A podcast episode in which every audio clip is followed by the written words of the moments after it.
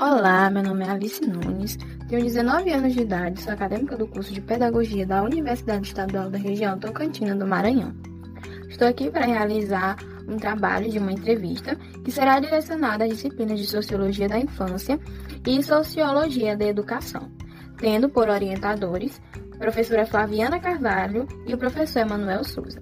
O intuito dessa entrevista é descobrir como eram as experiências escolares dos entrevistados e como eram as suas brincadeiras naquela época.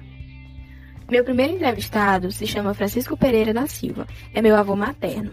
Nasceu em 3 de 1 de 1938. Atualmente tem 83 anos de idade. Não chegou a concluir o ensino fundamental. Parou de estudar aos 10 anos e hoje considera-se não alfabetizado. Quando eu deixei, eu já tinha 10 anos ia pra escola, lá tinha. A gente chegava lá, cantava. A nossa brincadeira lá só era jogando bola. Na hora do recreio aí nós íamos jogar bola. É, a nossa brincadeira era.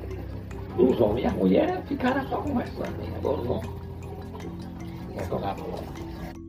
Ao ser questionado sobre os motivos pelos quais deixou de estudar, Francisco Pereira afirma que não foi por falta de oportunidade, e sim de interesse. Afirma ainda que percebia que os estudos só dariam resultados a longo prazo, por isso deixou de estudar e começou a trabalhar, pois ia resultados imediatos. Porque eu não tinha vontade mesmo de estudar, não queria estudar. A ruindade foi minha, a mamãe pelejou. Não, eu não quero ir para a escola. Não. E naquele tempo o povo fazia qual queria, menino. Aí comecei para a roça, comecei para a roça. Aí pronto eu comecei, aí eu fui trabalhar. Tinha um engenho bem pertinho lá de casa, eu fui trabalhar nesse engenho. Francisco relata que de fato não voltou a estudar. Cresceu, casou-se e formou a sua família. E aí eu cresci, aí a poesona chegou, aí nós começamos a namorar e casamos, aí vamos criar filho. Ao ser questionado sobre os filhos, Francisco Pereira conta que sempre influenciou os filhos a estudarem, pois o mesmo sente um arrependimento de ter largado os estudos tão cedo. Estudar, tudinho, tudinho foram, os que não aprenderam foi que não quis também. Eu, eu queria, eu, vocês vão se arrepender do jeito deles. Quando eu, quando eu fiquei grandão, aí eu me arrependia depois. Que eu não ia para estudo, não fui, não aprendi. Eu me arrependi, eu já estava grande aí. Depois ainda botaram uma escola aqui, mas aí minha cabeça não deu mais. A próxima pessoa a ser entrevistada é o meu tio. Se chama Josael Rocha da Silva. Tem 63 anos de idade, é formado em Geografia e História. Para conseguir se formar, passou por diversas dificuldades. Segundo seus relatos, estudou no interior até a quarta série do ensino fundamental, mas, percebendo a precariedade do ensino e a sua vontade de crescer, sentiu a necessidade de ir em busca de algo melhor. Aos 15 anos de idade, foi embora para estudar. Mudou-se para a cidade de Imperatriz e teve que começar tudo do começo, pois onde morava não foi registrado que o mesmo havia estudado, e por falta dessa documentação teve que repetir todo o processo. Fiz o ensino fundamental só até a quarta série, aí no Jiquiri, certo? E essa foi difícil porque o ensino do interior era muito fraco e não tinha documentação, não tinha boletim, não tinha nada. Então era cortado assim no pé e na ponta, não tinha uma documentação. E por isso eu tive que fazer tudo aqui de novo, porque não tinha como comprovar como se for com documentos. Eu aqui cheguei, eu só tinha um ensino fundamental.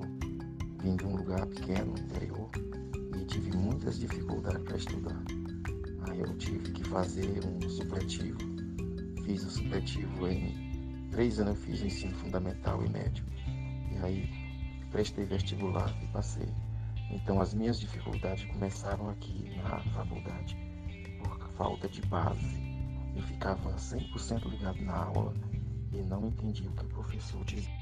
Ao ser questionado sobre as brincadeiras de sua época, José responde que era uma criança que não brincava muito, pois estudava de manhã e à tarde teria que trabalhar na roça para ajudar nas contas da casa. Conta ainda sobre as consequências da educação precária que teve na infância. Diz que teve muita dificuldade durante o ensino superior para conseguir acompanhar os conteúdos dados pelos professores. Não tinha brincadeiras, porque aí eu trabalhava de manhã, aliás, eu ia para a escola de manhã e teria que ir para a roça à tarde, entendeu? Não tinha brincadeira de escola, tinha trabalho. Nós fomos, digamos assim, é, criados trabalhando, entendeu? E aí, por, por não ter, digamos assim, é, um ensino mais elevado por aí, foi que eu tive que sair, afastei-me da família aos 15 anos de idade, somente com o ensino até a quarta série do ensino fundamental. E aí essa foi a dificuldade que eu tive, porque eu já saí de um lugar com ensino fraco e depois tive que fazer um supletivo, e aí correr. É um pé de milho que cresceu bastante, mas não tinha base. Qualquer vento que vinha derrubava. Eu sou um cara de muita sorte, ter conseguido o que eu consegui. Apesar das dificuldades, ele não desistiu correu atrás e conseguiu se formar tanto em geografia quanto em história. Passou em dois concursos do estado, hoje trabalha sendo professor nas escolas estaduais do Maranhão. Me formei em geografia, depois fiz um concurso, passei, e aí fui para a sala de aula. A dificuldade era muito grande. Aí eu fui fiz um curso de história para melhorar. Aí deu uma melhorada. Aí novamente fiz um, um concurso e aí passei, tenho duas situações no estado, mas não foi fácil. Foi muito difícil em função de eu ser pai, ter que trabalhar de dia e estudar de noite. A situação foi complicada, porque às vezes eu tinha que fazer trabalho é, com sono, caindo por cima do papel. E aí teria que fazer as atividades da escola, porque a escola não perdoava. Tinha que fazer tudo direitinho e entregar para o professor. Fui reprovado várias vezes mas consegui terminar os dois cursos. A terceira e última entrevistada é minha mãe, Marta Nunes Pereira, nascida em 9 de 6 de 1975. Atualmente tem 45 anos de idade. Concluiu o ensino médio no ano de 1998. Logo após, iniciou seu magistério, que concluiu no dia 20 de dezembro de 2001. Ao ser questionada sobre sua vida escolar, ela conta que já iniciou bem tarde, aos 8 anos de idade, em uma escola bastante precária. Reclama da falta de incentivo dos professores e relata suas dificuldades por conta da distância. Iniciei com 8 anos na escola. A escola era bem pobrezinha, era coberta de telha, mas era de barro. E a professora tinha muita preguiça elas não, não ensinavam a gente como deveria, não incentivava.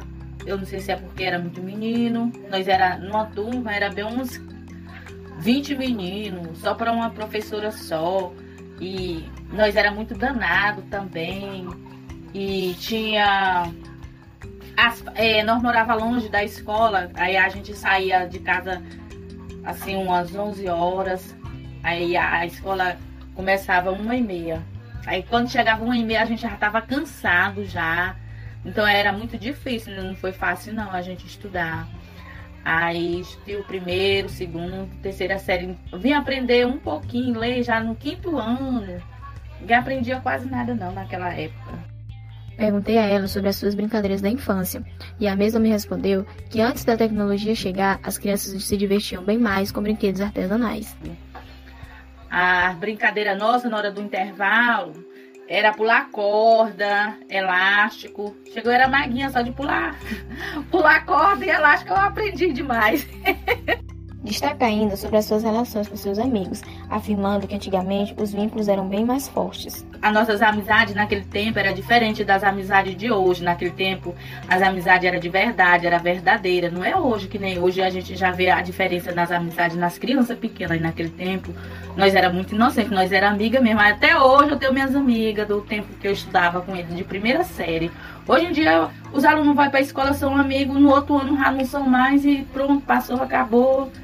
E até hoje eu tenho meus amigos de, de escola, graças a Deus. Ao final da entrevista, ela destaca as mudanças percebidas por ela, tanto o apoio pelo governo quanto pelos professores, afirmando que eles têm investido bem mais, ajudando assim na evolução da educação.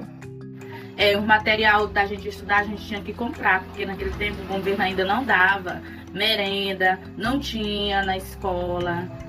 E a gente tudo tinha que ser comprado. E, e lá em casa era muito, muito menino. Nós, é, nós somos uma família de 10 pessoas.